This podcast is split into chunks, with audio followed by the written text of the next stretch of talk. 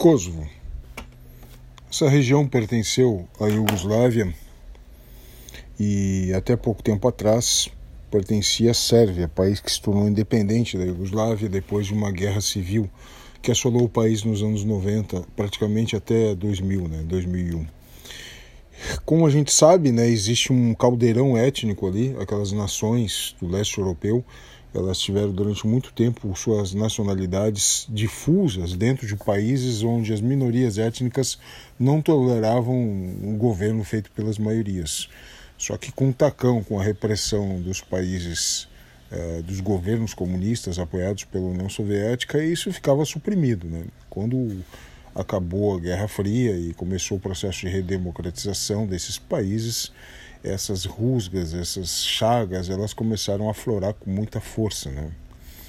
Então, assim, em 1999, tu tem na região do Kosovo, né, um processo de separatismo.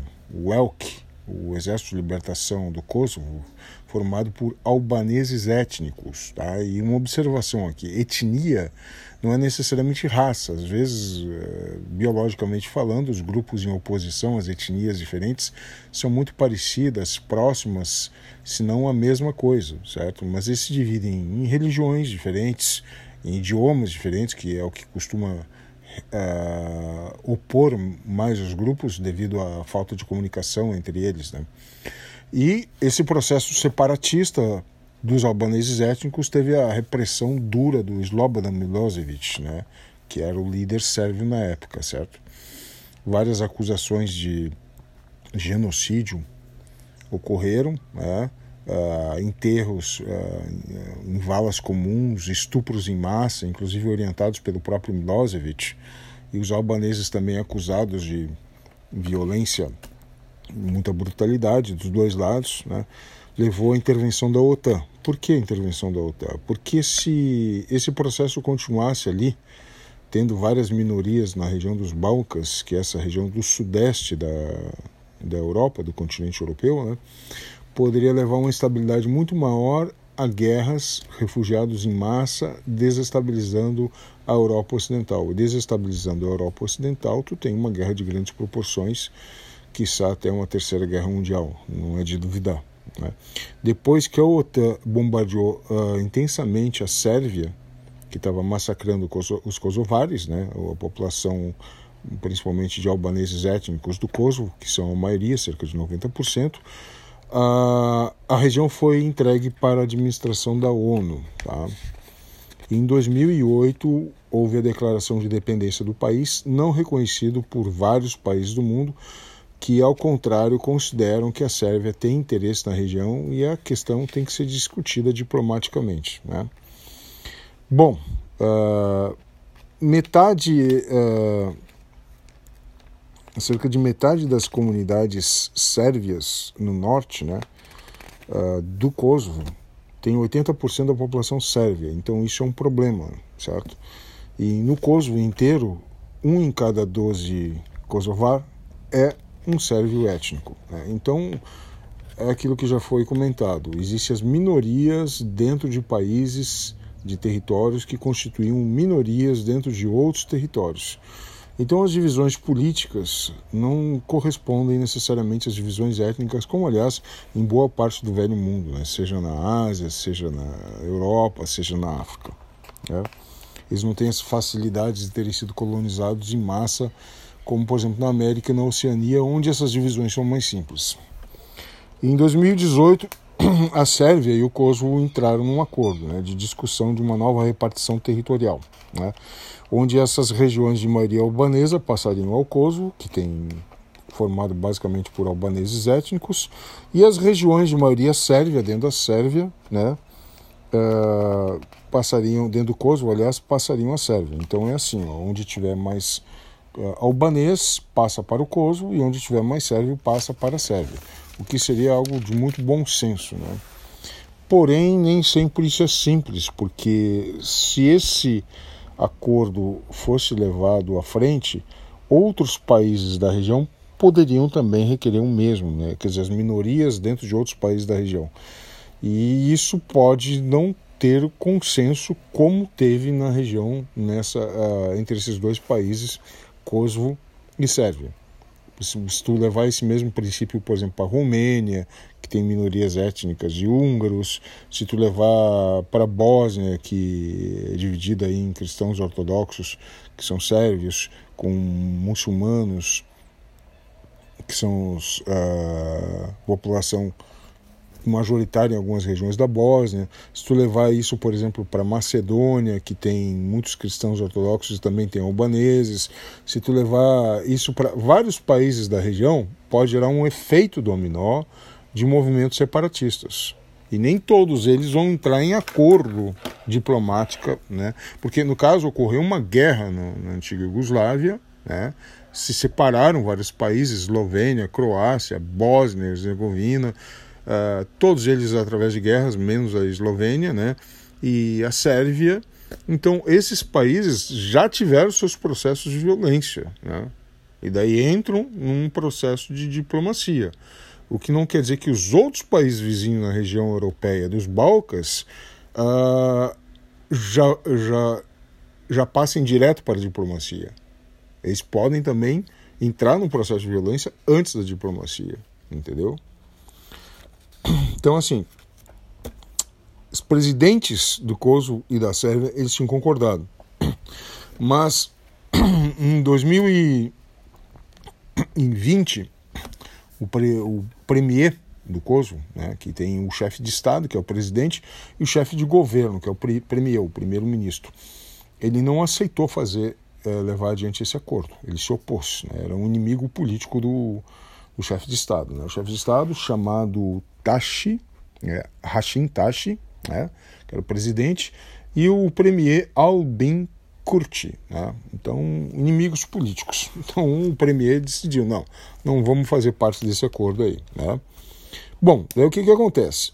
Além disso, esse premier, esse primeiro-ministro, ele decide manter taxas tarifas de 100% sobre os produtos importados da Sérvia, prejudicando o comércio com os dois países. Né? Ou seja, o cara atacou em várias frentes. Né?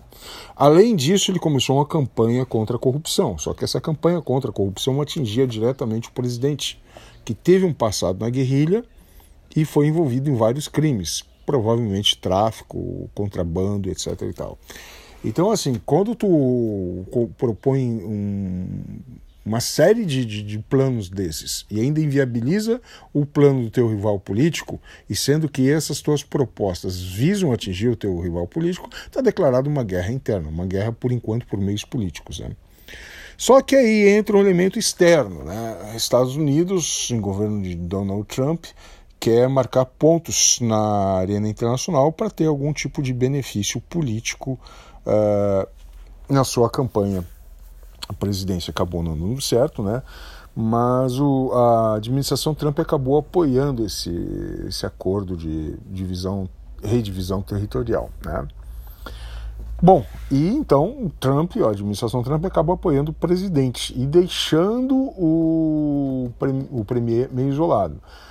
O chefe de Estado ele aplicou uma moção de censura contra o premier devido às más condutas em relação à pandemia do, do coronavírus. Então essa foi a desculpa para afastar o cara do poder, entendeu? A, a, pandemia, o coronavírus. E com isso, tu tem aí um, uma, uma aproximação do Kosovo, o seu presidente, com relação à Sérvia. Né? Uh, bom, esse processo está estacionado, está parado, né? Ele não avançou, justamente porque uh, a arena internacional mudou, né? O Trump perdeu aí o seu, o seu papel hegemônico. Uh, tu tem Bruxelas, no caso a capital da administrativa, a capital política da União Europeia se afastando, né? Perdendo espaço na região, né? Ela foi bem inoperante durante a guerra da Iugoslávia, né? Nos anos 90 e e ela não tem sido eficaz em apaziguar ou intermediar esses processos. Ao contrário, ao contrário da Federação Russa com Vladimir Putin, que ele tem tido um papel extremamente atuante na Europa Oriental, e incluindo aí os Balcãs, que ele vê como uma oportunidade de influenciar mais, entendeu? Então, se tu tem um presidente do Kosovo que tem uma, tinha um apoio dos Estados Unidos, né? E daí, obviamente, eh, até por razões históricas, semelhança étnica, alfabeto cirílico, mesma religião, afinidade política, tu já tinha uma aliança dos sérvios com a Rússia, entendeu? Então Moscou já estava influenciando ali e percebeu essa uma oportunidade de se aproximar mais ainda. Né? Então tu tem agendas políticas entrando em conflito com processos históricos. Agendas políticas são rápidas, né? quatro, cinco anos. Uh, e os processos históricos são longos, demorados. Quando tu vai tentar alterar processo histórico por uma agenda política muito rápida, tu gera desestabilização na região. Legal? E além da Rússia, tu tem a influência da Turquia, né? A Rússia de um modo mais direto, com a diplomacia, economia e apoio militar, e a Turquia com soft power. Né? Ela influencia muitos países que têm maiorias ali muçulmanas, como a Bósnia, a Macedônia tem, tem uma parte ao norte dela que tem uma população muçulmana, a Albânia mesmo, o próprio Kosovo, né? através de, de, de produtos do cinema, educação, questão religiosa, ajuda humanitária. Então a Turquia tem influência ali. Isso aparentemente não é um problema, né? Só que é um problema quando a gente observa que a Turquia tem uma grande rivalidade mais ao sul, no Mar Egeu principalmente, com a Grécia, né? E os dois países volta e meia fazem demonstrações de força com suas marinhas, né? E a, a Grécia está no meio entre a Turquia e essa região dos Balcãs ali, quer dizer, antiga Iugoslávia, principalmente, né? Então, quer dizer, a influência turca ali, ela não cheira bem para quem tem rivalidade com ela, ou seja, a Grécia. Né? Então, futuramente, aquela região, caso haja um acirramento entre Grécia, de acirramento dos conflitos entre Grécia e Turquia, essa região ela pode ser afetada. Então, não fique pensando que a ajuda humanitária da Turquia é uma coisa totalmente gratuita ou só demonstração de boa vontade.